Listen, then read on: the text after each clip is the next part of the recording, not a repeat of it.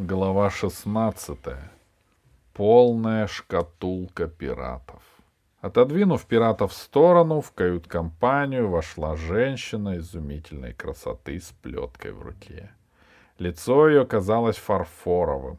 Курчавые черные волосы спадали на плечи. Фарфоровые голубые глаза отыскали Пашку. «Подойди сюда, мальчик», — сказала она нежно и засмеялась словно зазвенели серебряные колокольчики.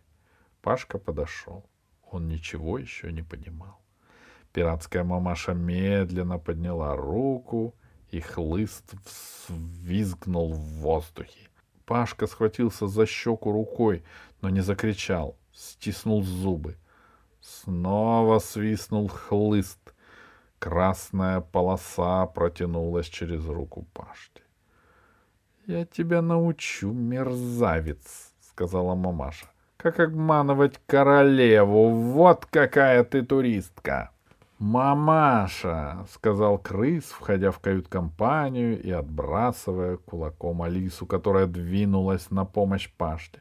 «Мамаша, зачем такие жестокости, не принятые в цивилизованном мире? Мы должны благодарить этого наивного мальчика, а ты его наказываешь.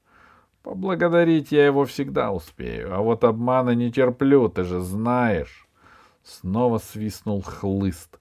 Пашка от боли упал на колени. Успейте, всему свое время. Каждая минута на счету. Пока перегрузим добро, да улетим, полдня пройдет а патрульный крейсер уже в пути.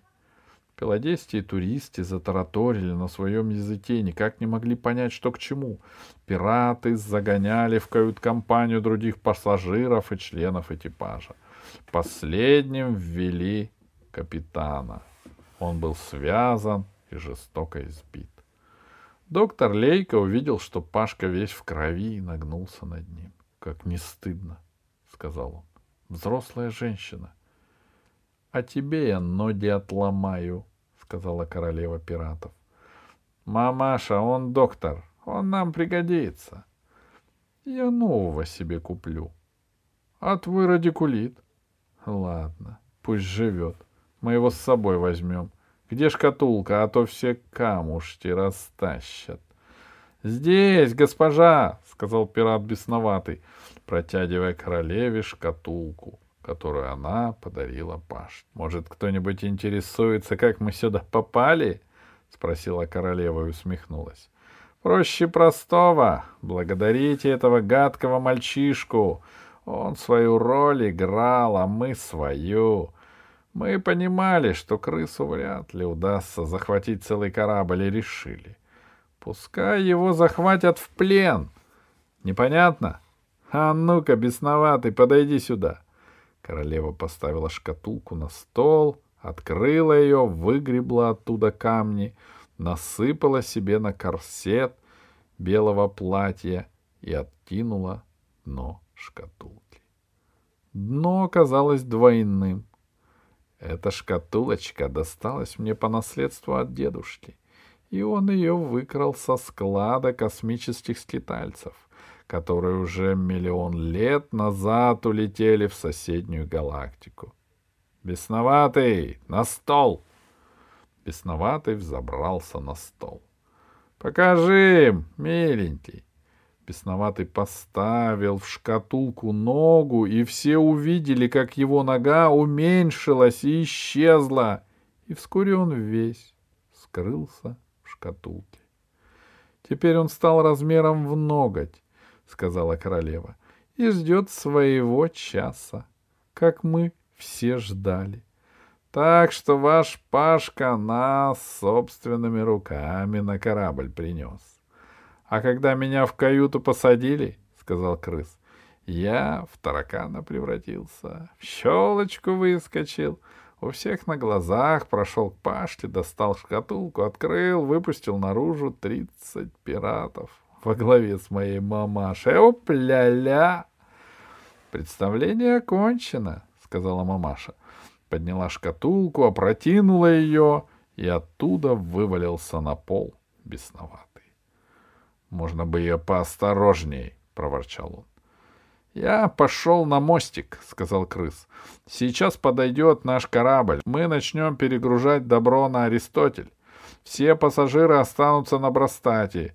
Так что собирайте вещички. Команда тоже. С собой мы возьмем только мальчишку. У нас с ним особые счеты. — И доктора, — сказала мамаша. — Меня радикулит замучил все время в походах, в набегах, сквозняки и ветры. Только тогда Алиса вдруг догадалась. — Так вот, значит, как вы планету Брастак завоевали. — Молодец, девочка, умница, — сказала королева. Крыс со шкатулкой под видом Брастака всю планету объехал и всюду наших людей оставлял.